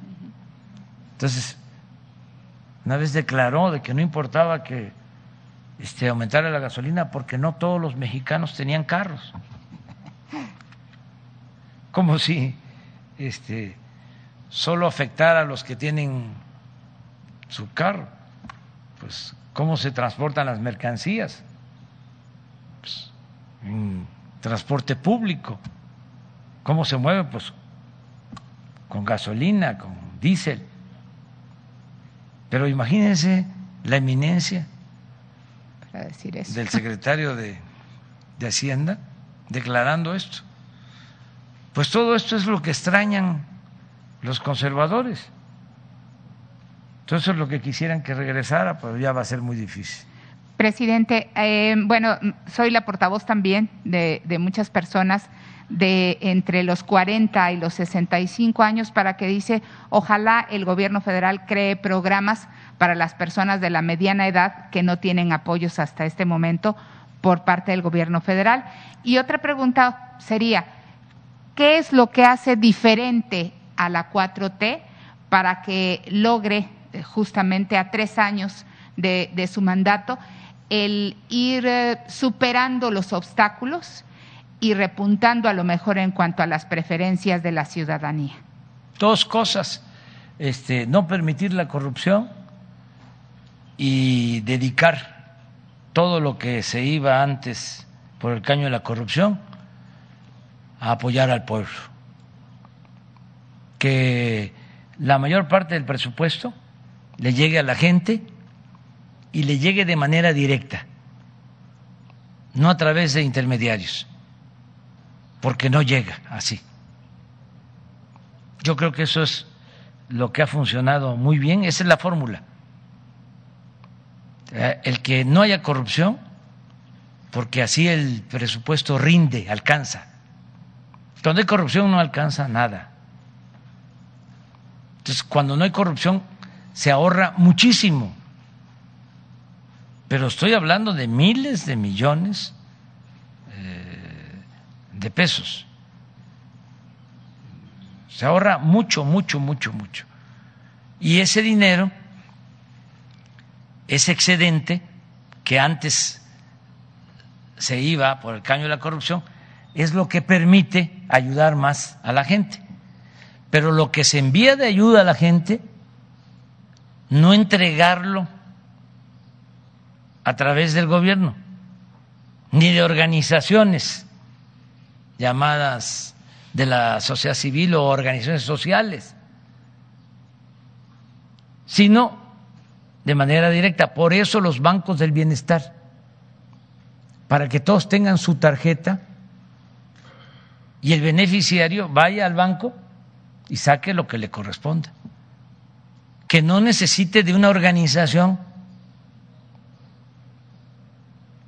Que bueno, que puedan haber organizaciones, pero que no haya coyotaje, casicazgos, para que no haya moches. Porque si se le da el dinero a las organizaciones, ya no llega o llega muy poco a la gente. Es, eh, por ejemplo, el programa La Escuela es Nuestra. Eh, hay pruebas de que habían oficinas para mejorar las escuelas, para este, darle mantenimiento a planteles educativos, pues no llegaba el apoyo. Ahora, ¿qué se está haciendo? Presupuesto para cada escuela. Y que la sociedad de madres, de padres de familia reciban el dinero. Y ellos deciden qué hacer con el dinero. Así no hay ningún problema. Los caminos de Oaxaca, de mano de obra. Se entrega el dinero a las autoridades de usos y costumbres. Y ellos administran, hacen el camino, que son obras de arte. Hoy voy precisamente al rato a inaugurar uno este, y hasta le sobra dinero. Si ese dinero para el camino lo pasamos por todas las dependencias federales, estatales, para bajarlo, aquí había una dependencia que se llamaba CAO, de caminos, me acuerdo mucho. Iba yo a las comunidades y faltaban los caminos o habían letreros. Este camino ya se construyó, letreros. Y transitaba uno el camino, pues no estaba construido, seguía siendo de terracería, se robaban el dinero. Entonces, cuando yo les decía, a ver, ¿y por qué no se le da el dinero a la gente? Y que ellos hagan su camino. Ah, no, no tienen capacidad técnica. Como si fuese una gran ciencia. Como les decía, ah, los constructores de Montalbán, los herederos de los constructores de Montalbán, los trabajadores más eh, solicitados en Nueva York, trabajadores de la construcción de la Mixteca, no van a saber hacer un camino si ellos han hecho todas sus obras con tequio. Entonces, imagínense lo que nos ahorramos al entregarles el dinero a ellos, se hace el camino, se hace bien porque es su camino, eh, eh, tienen trabajo y se nos ayuda mucho, porque gobernamos todos, todos ayudamos. También quiero aclarar que cuando este, estaba este caos, caos, yo decía caos, este, y estaban los letreros, no estaba de gobernador. Alejandro, sí, ah, porque sí, este, eran otros tiempos, pero sí, eh, ahora es eh, distinto, porque me preguntas, ¿cuál es la diferencia? Pues es eso, gobernar con el pueblo, la democracia es gobierno del pueblo, para el pueblo y con el pueblo. ¿Y qué, mire, eh, mayor enseñanza que la de los pueblos de Oaxaca? Es excepcional. Es algo este, único. Son muy pocos los pueblos en el mundo con la cultura de los pueblos de Oaxaca, que incluye esa organización social comunitaria, que incluye la ayuda mutua, el tequio, el vivir de manera comunitaria. Ahora que estamos viendo cuántos policías habían en Oaxaca, yo me quedé con ganas de preguntarles, pero ¿no será que son topiles? Porque una cosa es el policía este, formal. Y en todos los pueblos hay topiles, pero esos son jóvenes que empiezan así, dando servicio a su comunidad, porque es la forma de organización que se tiene en los pueblos, hasta llegar a ser miembro del Consejo de Ancianos, que es una gran satisfacción, porque ya se sirvió al pueblo. Entonces, eso es único, es ejemplar. A lo mejor ustedes, porque ya están acostumbrados. Yo recorro el país y el sistema de organización social de los pueblos de Oaxaca no se aplica en otros estados. Miren su estado vecino, Guerrero, y también con muchas culturas. La montaña de Guerrero, que es limítrofe con Oaxaca. Pues la organización no es la misma, porque ahí ya son puros municipios, ¿cómo es que les llaman? Constitucionales o sistema de partidos. Sistema de partidos. Pues ya no es lo mismo ya no es lo mismo. Ahora vamos a ayudar allá, igual que lo estamos haciendo en Oaxaca, pero estamos buscando la forma de entregar los fondos, porque son como 20 municipios de la montaña, muy pobres. La gente también, como la gente de Oaxaca, como la gente de México, más los pobres, los humildes, este puro corazón entonces vamos a ayudar, pero lo que queremos es ver cómo vamos a entregar el apoyo para los caminos allá. Si va a ser a estos gobiernos municipales, si lo vamos a entregar eh, eh, al gobierno del Estado, eh, estamos viendo lo que aquí es eh, se nos facilita porque es entregar autoridades honestas, sin problema, que son las, eh, los presidentes municipales o las autoridades de usos y costumbres, este, allá hacerlo. Claro, me estoy reuniendo con los presidentes municipales y son también gente honestas y son también responsables. ¿Y saben de dónde va a salir el dinero para apoyar a la montaña de Guerrero? ¿De dónde? Les dieron contratos antes de que terminara el gobierno anterior algunas empresas para mantener carreteras. Y son contratos este, con precios elevadísimos.